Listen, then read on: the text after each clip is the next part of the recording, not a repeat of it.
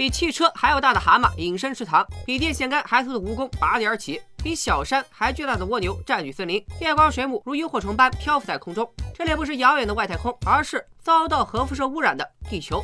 大家好，我是戴眼镜拿着话筒打来猜片片。今天我要给大家讲的就是由移动迷宫的男主迪罗·布莱恩主演的爱情科幻喜剧《爱与怪物》。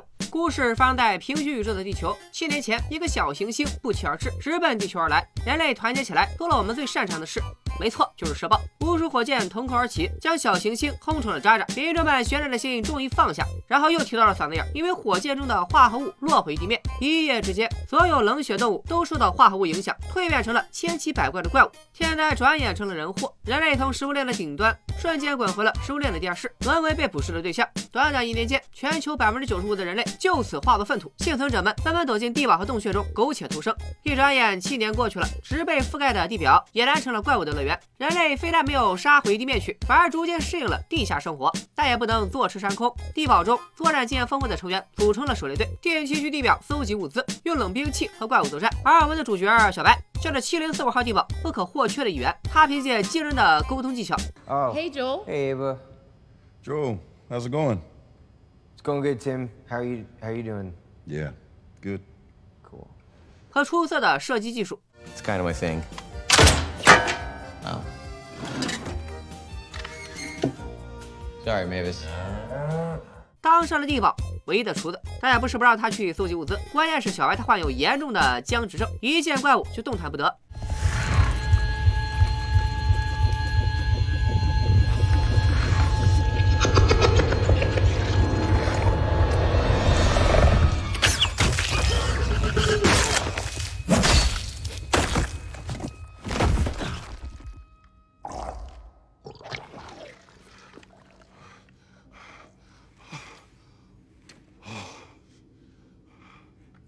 I shoot it or did you? What do you think? You.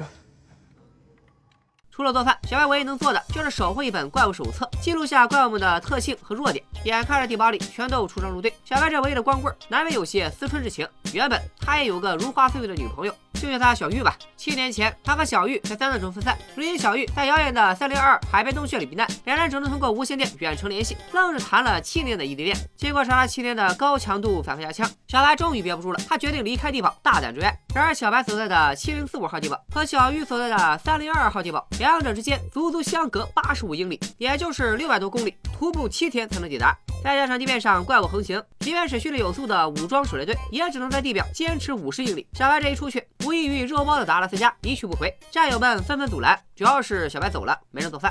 奈何爱情使人盲目，小白去意已决，他带着一台没有电的无线电和战友们绘制的地图，独自踏上了寻爱之旅。阔别七年，再次呼吸到地面上的新鲜空气，小白的心情是激动中又有些忐忑。俗话说，好的开头是成功的一半。小白向着爱情迈出了坚实的第一步。Do that. Sorry, so easy. West. Nope. This way. This is this way.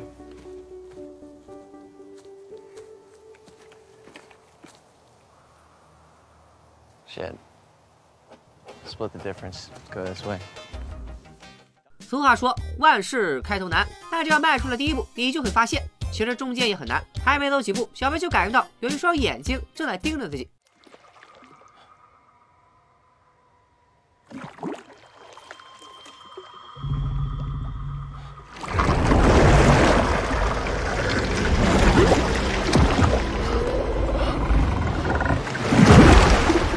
蛤蟆近在眼前，小白咽了咽口水，倒不是害怕，主要是馋断了身子。正所谓蛤蟆赛吉普，就是没轱辘，全村杀一只，吃到年初五。然而小白却忽略了一个重点：当体型差异大到一个级别，捕食者和食物的身份就会互换。蛤蟆口吐芬芳，直奔小白面门。千钧一发之际，只见一条黑影呼嚓一声闪亮登场，将小白扑倒，避开了必杀一击。小白定睛一看，竟然是一条狗。蛤蟆继续攻击，吸住小白的腿。好在狗狗神勇，一口咬住了蛤蟆的舌头。小白趁机撒腿就跑，在狗狗的指引下，躲进了用大巴车改装的临时避难所，总算甩脱了蛤蟆的追击。从避难所的布置和桌上的灰尘，不难看出狗主人已经遇难，只剩下狗狗独守空房。好不容易盼来了小白，危机解除，小白继续踏上旅程，狗狗则带着主人的裙子跟着小白一起上路。人家是开局一条狗装备全靠捡，可没想到小白连狗都是捡的。这条狗如此神勇，咱们就他旺财吧。有了旺财的陪伴，小白的旅途不再无聊，似乎连安全都有了保障。在旺财的帮助下，他避开了有毒的红色浆果和危机四伏的怪物巢穴。红色浆果划重点，一会儿要考。小白忙着记录各种怪物，却一不小心掉进了虫巢。坑洞里密密麻麻全是杀虫，堆积如山的白骨预示着小白的命运。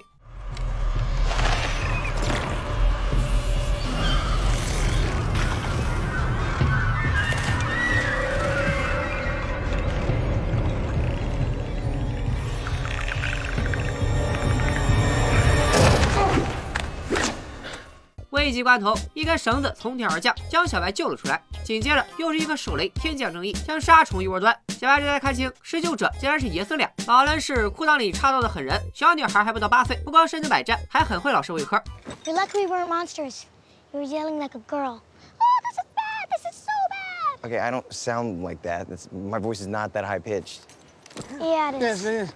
经过七年和怪物的对抗，幸存者发现寒冷和海拔能够阻止怪物入侵。老人和小女孩就是要前往北方山区的人类聚集地。小白掐指一算，仨人刚好同路，赶紧抱着大腿，一路跟着老人和小女孩，学到了不少求生知识。生存法则第一条：高瞻远瞩，站在高处眺望远方，就能在第一时间发现巨型怪物。老人果然在周边发现了蛤蟆怪的踪迹，原来他一直在不远处跟着小白。按照蛤蟆怪的习性，一旦被他闻过气味，他就会一直追踪到天涯海角。好在天无绝人之路，小白无意中惊动了一只巨型蜗牛。Just stay very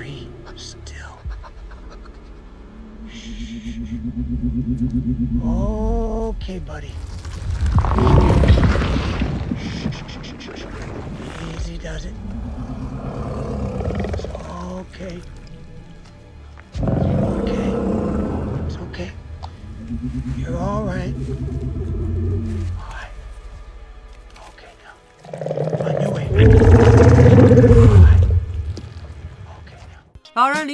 将小白的衣服挂在蜗牛身上，借此引开了蛤蟆怪。经过这段小插曲，小白也明白了，不是所有怪物都穷凶极恶，也有像蜗牛这样性情温和的物种。至于如何分辨，那就是两个字：眼神。是你的眼神，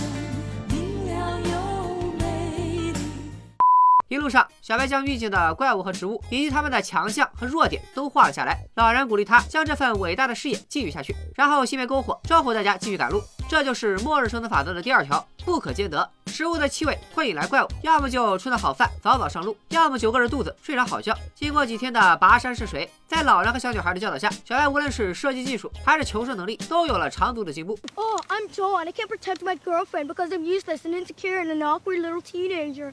But I need you to save me. I thought you left me, but I can't because What? it's your girlfriend dying. What? 小白还学到了诸如法则三，永远不抄近道；法则八，每天都练习射击；法则十，保持袜子干燥等等五花八门的生存法则。不过天下没有不散之筵席，很快到了分道扬镳的一天。老人带着小女孩前往雪山营地，小白在谢绝了老人的邀请，带着旺财继续踏上学爱之旅，走完剩下的三十英里。临别之际，老人送了小白一个大宝贝，具体是个啥，咱们暂且按下不表。旺财突然感知到前方有危险，发出危险的呜咽，然后就躲进了周冬雨的裙下。紧接着，一只巨型蜈蚣拔地而起，将周冬雨掀翻在地。眼看着旺财命悬一线，小白想起了父母临死前对他的鼓励，终于鼓起勇气向蜈蚣射出了致命一箭。巨大的身躯轰然倒下，小白也终于克服了内心的恐惧。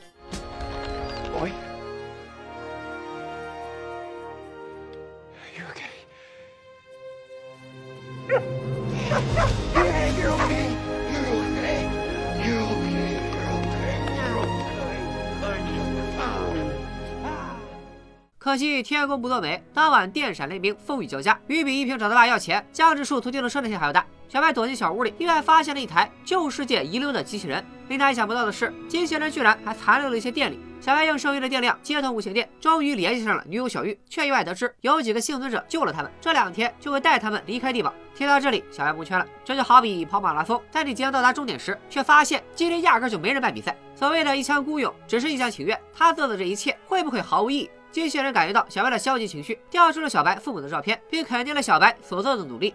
Joel, would you like to hear a song? Yeah, okay.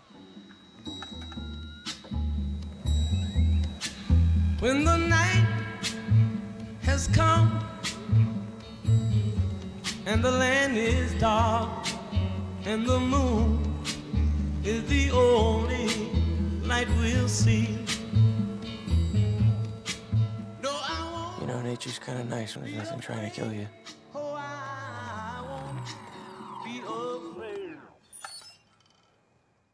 伴随着漫天飞舞的荧光水母和机器人没放完的歌声，小白重拾勇气，再次上路。没想到最后几英里步步惊心，一只挖掘机突然出现在小白面前。这种怪物虽然没有视觉，但听觉极其灵敏，稍有不慎就会丧命。小白带着旺财一路躲进树洞，本应静静等待挖掘机离开，可是，在逃跑途中，旺财主人的裙子不慎掉进水里，旺财急了，立刻征得小白，奋不顾身捞起衣服，却再次吸引了挖掘机的注意。危急关头，小白从包里掏出个大宝贝，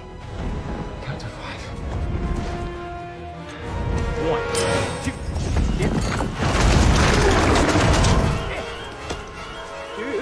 three four.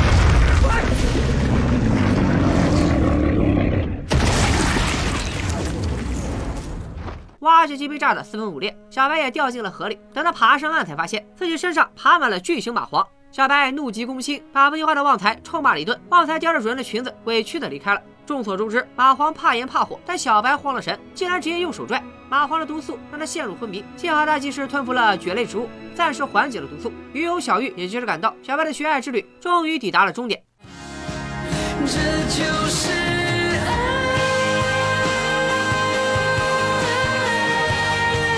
这就是爱。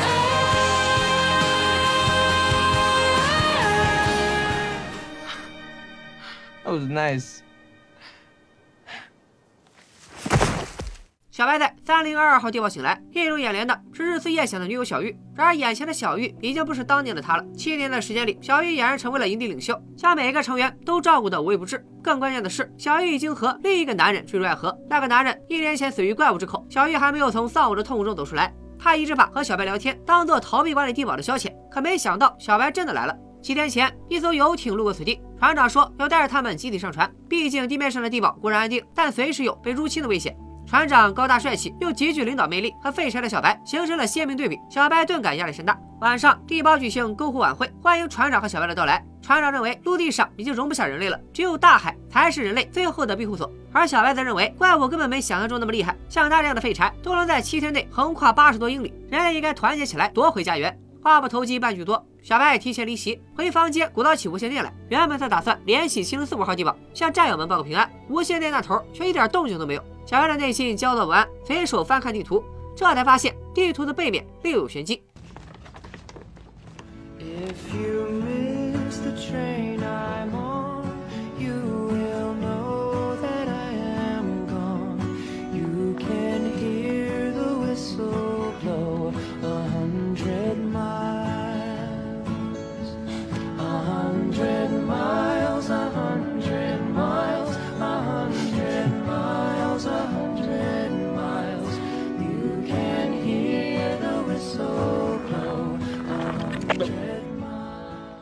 在这时，原本静默的无线电里突然传来了战友的声音，他们不敢相信，小白竟然真的活着，抵达了三零二二地堡。小白向战友们分享他这一路上的喜怒哀乐，也得知自从他走后，地堡遭遇了多次入侵，随时有被攻破的可能。紧接着，无线电突然中断，小白的心也悬到了嗓子眼。他无意中瞟了一眼船长差人送来的食物，看到碗里的红色浆果，小白心里咯噔一下。这种浆果有毒，船长肯定没安好心。小白赶紧冲出去通知小玉，可惜一切为时已晚，营地成员们纷纷倒下，小白也遭遇偷袭，陷入昏迷。等小白再次醒来，发现大家都被五花大绑。原来船长根本没想带他们离开，他们的目标是食物、水、武器等生存物资，他们就是靠打进营地来获取供给。为了防止小玉他们向外界传达真相，船长还轰爆了无线电塔，并派出了拉船的螃蟹怪，企图将营地灭口。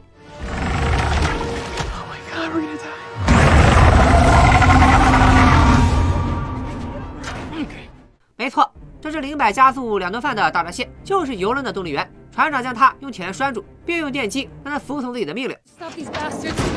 Taking our stuff! Oh my.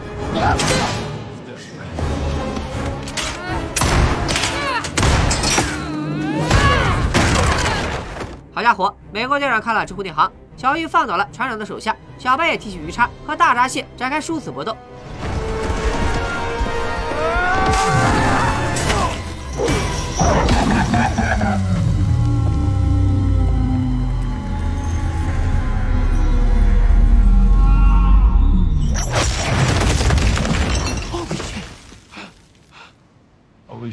人和人的身体素质果然是不一样的。小白一个致敬孙高浩的滑铲，直接把大闸蟹顶翻，随后枪出如龙，企图补刀。可惜他忘了，同一个招式不能对圣斗士用两次，哪怕在这十二黄金里最废柴的巨蟹座。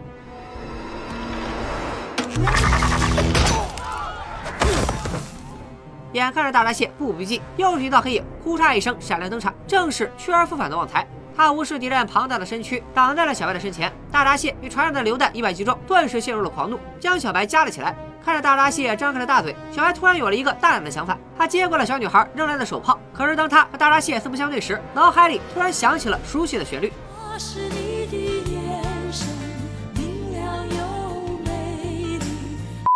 小白从大闸蟹无辜的眼神中看出了他善良的本性，于是，一炮轰掉了铁链。重获自由的大闸蟹立刻扔下小白，一路追回游轮，来了一顿海底捞。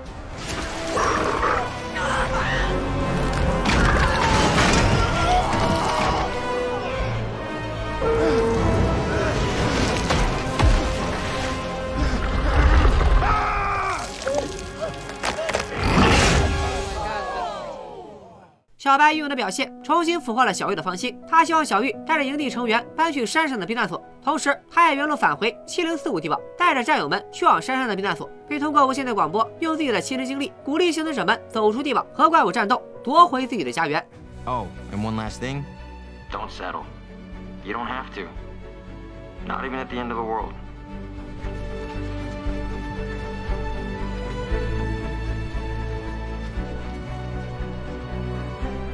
Signing off. Joel Dawson.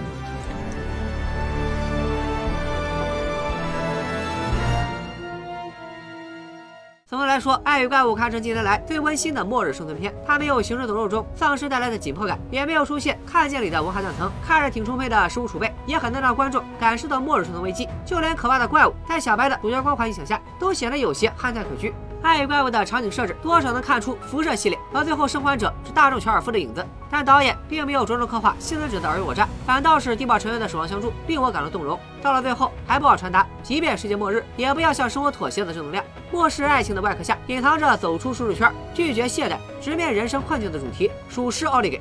如果你也被生活压得喘不过气，急需一部爆米花调电影放松大脑，想给生活添加点笑料，那么《爱与怪物》不失为一部值得一看的小清新电影。好了，今天就说到这里，们下期再见，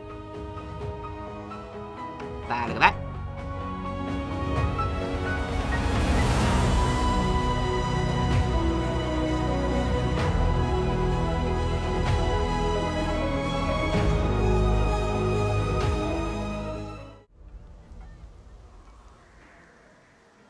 Don't settle. That's my line. It's a long journey, kid. I hope you know what you're doing. He definitely doesn't. Snow spiders will probably get him. That's not a good way to go. They will tear him apart. Nah, he'll figure it out. Possibly.